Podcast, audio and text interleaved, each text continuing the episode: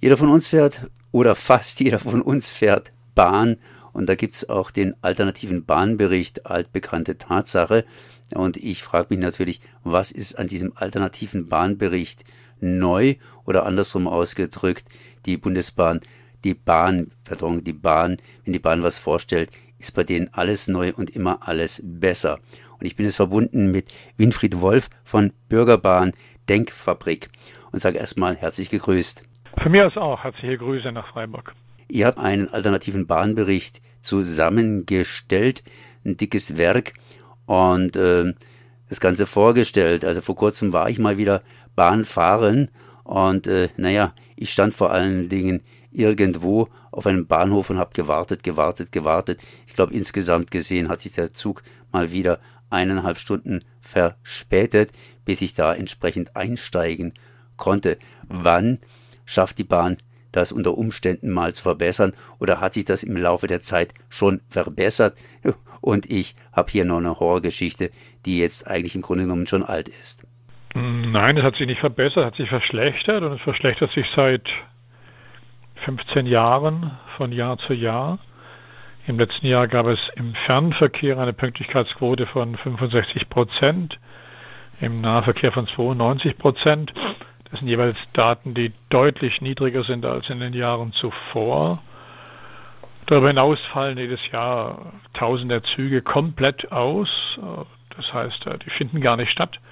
Wobei die Ironie noch darin besteht, dass diese Züge als pünktlich gelten, weil sie gar nicht stattfinden, also gar nicht gezählt werden bei der Unpünktlichkeitsstatistik.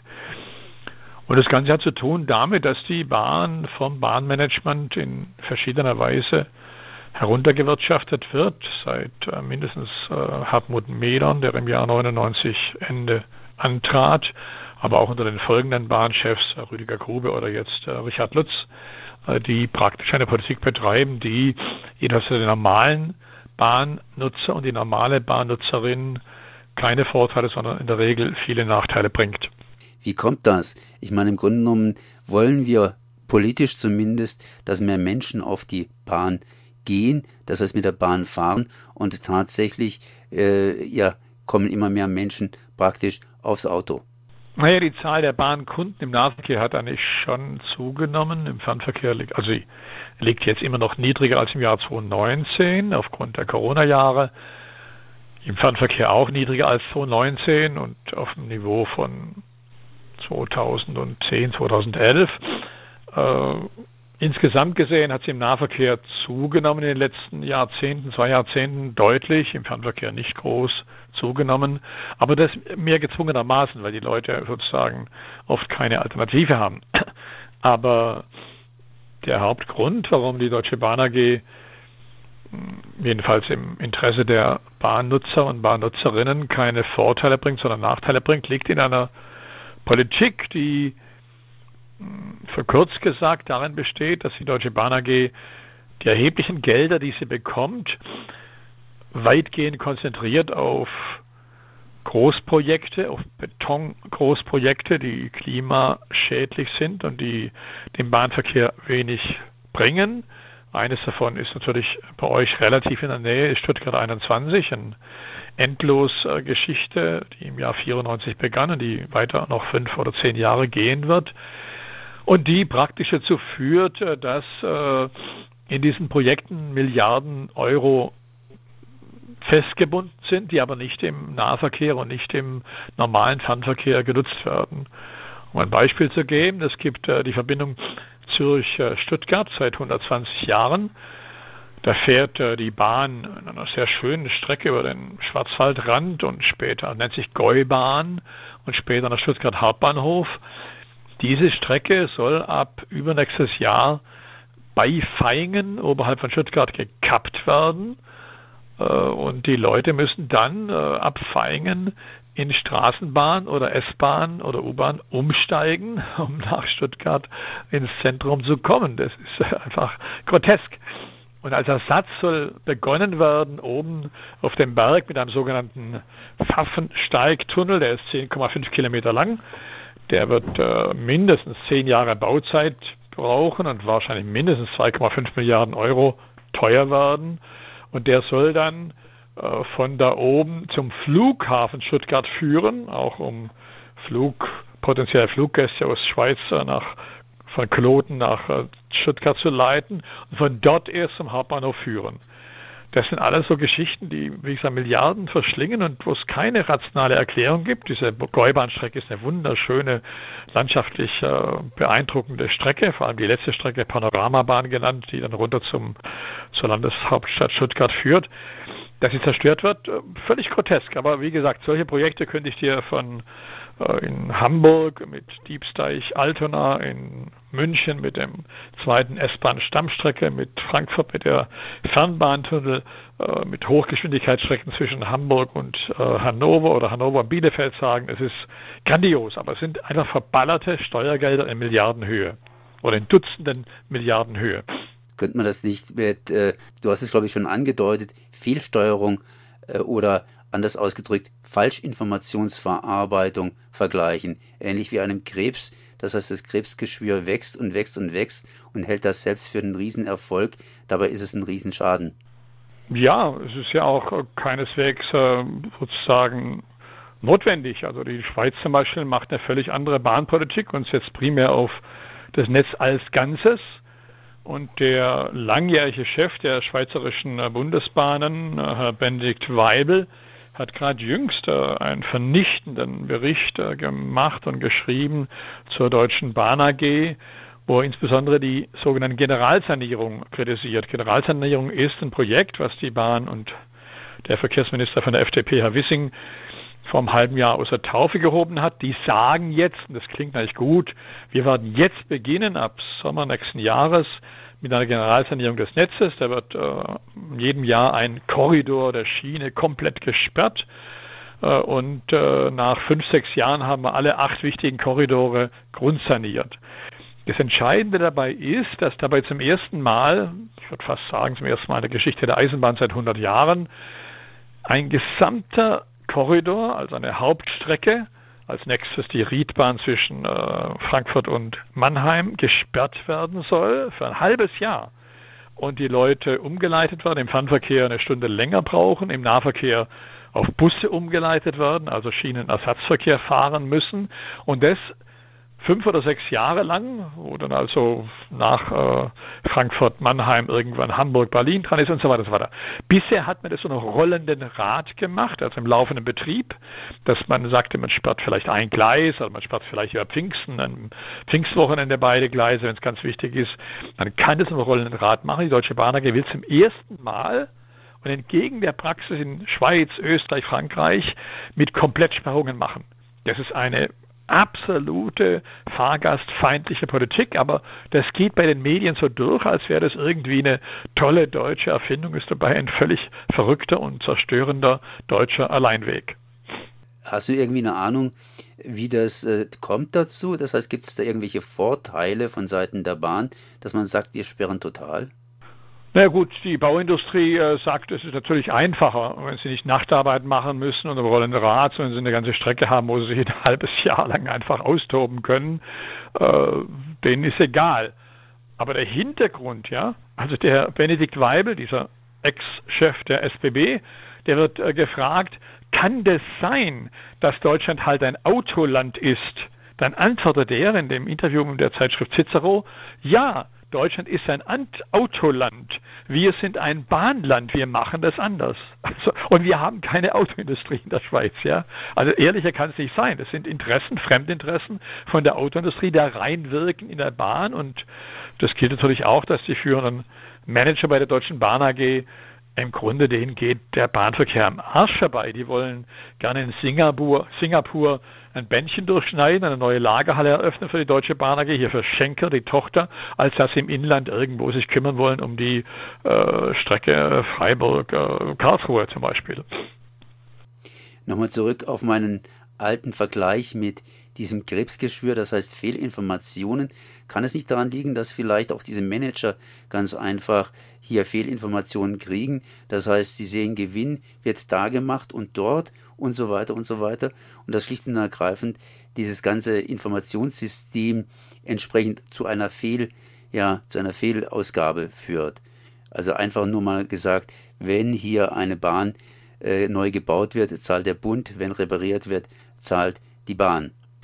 Ja, ja, das ist ein wichtiges äh, Element dabei, dass diese Lösung oder diese Generallösung äh, gibt, wonach äh, alle äh, Investitionen, äh, die einen völligen Ersatz erfordern, also eine Brücke, die kaputt ist, die zahlt der Bund und alle Investitionen, die reine Instandhaltung sind, müsste theoretisch die Deutsche Bahn AG bezahlen. Das wird vom Bundesrechnungshof zum Beispiel von Herrn Kai Scheller, dem Präsidenten des Rechnungshofs, so angemahnt, dass diese Regelung eine Katastrophe für die Bahn ist. Aber es gibt natürlich sehr viele Informationen, die in die Richtung gehen, was Sie jetzt angedeutet haben. Also äh, die äh, Manager der Bahn sind Manager einer Aktiengesellschaft. Und diese Aktiengesellschaft guckt vor allem äh, wo Gewinne gemacht werden müssen. Und ihre Boni, also ihre Gehälter, sind auch daran gebunden, wie hoch die Gewinne sind. Und die Gewinne sind momentan im Ausland größer als im Inland und in Nichtbahnbereichen, also Schiffsverkehr, Luftverkehr, größer als bei der Bahn. Also machen sie eben das. Und das letzte Jahr ist zum ersten Mal, dass der Umsatz im Ausland der Deutschen Bahn AG bei 56 Prozent liegt, also mehr als die Hälfte, und auch der Umsatz mit Nichtbahngeschäften, also Schiffsverkehr, Luftverkehr, Lagerhallen, Lkw-Verkehr mehr als 50 Prozent ausmacht. Das ist keine deutsche Bahn mehr, sondern es ist eine internationale Global Player, der Spedition macht und im Nebengeschäft Bahngeschäfte macht. Da kann man eigentlich nichts mehr groß dazu sagen. Oder andersrum ausgedrückt, jetzt fangen Sie ja an mit dem 49-Euro-Ticket. Ähm, mir kommt es irgendwie vor, als wäre das so ein bisschen aufgesetzt, denn mehr Züge fahren ja im Prinzip nicht, beziehungsweise dieses 49-Euro-Ticket wird uns im Nahverkehr allerdings bundesweit über die Strecken äh, ja führen, die jetzt schon bereits existieren. Was sind dazu zu sagen? Zunächst mal ist also ein, Nahverkehr, ein Ticket, wo man bundesweit mit einem bestimmten Preis, einer Flatrate sozusagen, im ganzen Bundesgebiet fahren kann, eine gute Sache. Man hat es gesehen im letzten Jahr mit dem 9-Euro-Ticket, was jetzt sicherlich ein Dumpingpreis war, dass es ein Erfolg war mit 5 Millionen, die innerhalb den drei Monaten so Tickets gekauft haben. Aber die Bahn oder der Bund, besser gesagt, der Bund und die äh, Landesverbände im Verkehrsbereich und äh, die Bahn haben das äh, mit Absicht oder ohne Absicht versaubeutelt. Das heißt, es gab kein Nachfolgeticket. Und das Ticket, was jetzt kommt im Mai, also nach äh, praktisch einem Dreivierteljahr, ist ein Ticket, was jetzt äh, vom Preis her am oberen Rand liegt, wo man sagt, ja, das ist jetzt schon, also 29 Euro würde ich sagen, 35 Euro oder 1 Euro pro Tag, also 365 Euro im Jahr und entsprechend 30 oder 29 Euro im Monat. Das wäre ein Preis, der jetzt massenwirksam ist. Ob der Preis jetzt mit 49 Euro zieht, bin ich sehr, sehr skeptisch. Aber das, was Sie ansprechen, ist natürlich entscheidend. Also die Zahl der Züge wird nicht erhöht. Ja, im Gegenteil. Im letzten Jahr ist die Zahl der Züge im Nahverkehr reduziert verordnen. Das habe ich auch mit Erstaunen festgestellt, als ich den alternativen Geschäftsbericht Deutsche Bahn AG auf Basis der Kritik an dem bestehenden neuen Geschäftsbericht der Deutschen Bahn geschrieben habe. Das heißt, die Züge sind weniger, die Sitzplatzzahl ist nicht erhöht worden. Man bereitet sich nicht vor auf den 1. Mai, wenn das Ticket in Kraft treten soll. Und das kann, entweder wird es ein Flop, okay, dann fährt die Bahn so weiter, dann sind nicht viele Leute mehr drin, oder es gibt doch eine deutliche Zunahme, dann werden die Leute gucken müssen, ob sie einen Sitzplatz kriegen, weil einfach die Züge zu voll sind und das Personal auch total genervt sein wird über den Andrang, ohne dass die Bahn darauf wirklich inhaltlich vorbereitet. Aber gewisse Strecken sind ja dann im nächsten Jahr bereits irgendwie gesperrt. Das heißt, da fährt sowieso keine Bahn. Naja, also diese Korridore. Also im nächsten Jahr ist der genau. Korridor, wie gesagt, der Riedbahn, also Mannheim, äh, Frankfurt gesperrt und so weiter, ja. Die sind auch für den Nahverkehr gesperrt, ja. Ja.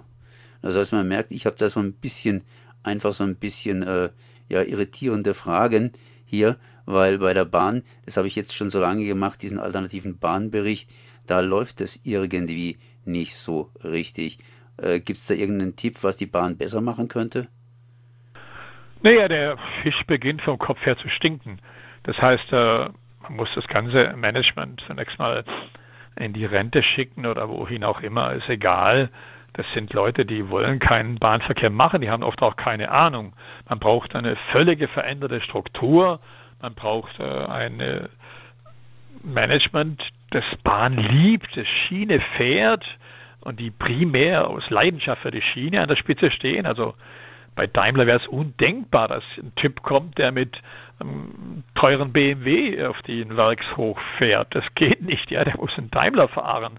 Und unsere Bahnleute fahren halt Out, fahren halt äh, Luxuskarossen und die Bahn geht ihnen am Arsch vorbei oder eben nur ein paar Hochgeschwindigkeitsstrecken, aber die normale Bahn ist nicht interessant für die Leute dann müsste man sagen, man muss sich konzentrieren auf die Fläche der Bahn. Das sind 34.000 Kilometer in der Fläche und nicht auf einzelne Hochgeschwindigkeitsprojekte im gesamten Bereich.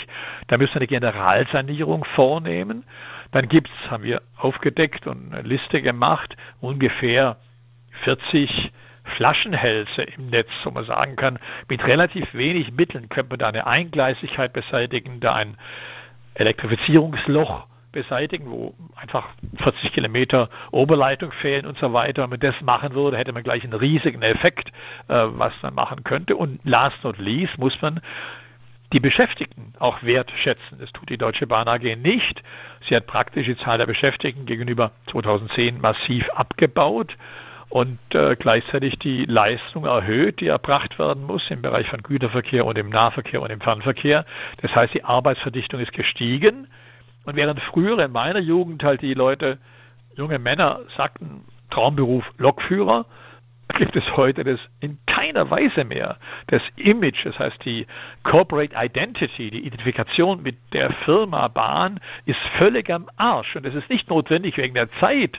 Im Gegenteil, wir leben in der Zeit der Klimakatastrophe, wo die Bahn unbedingt gefördert werden müsste, ja wo in der Schweiz zum Beispiel die SBB ein ganz, ganz hohes Ranking unter den Unternehmen hat, gleich hoch wie Mikros zum Beispiel. Aber bei uns ist das Ranking der Bahn am Arsch, ganz unten.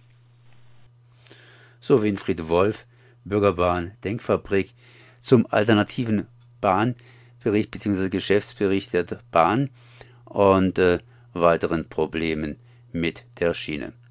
Ich danke auf jeden Fall mal für das Gespräch. Alles klar, schöne Grüße nach Freiburg. Ciao.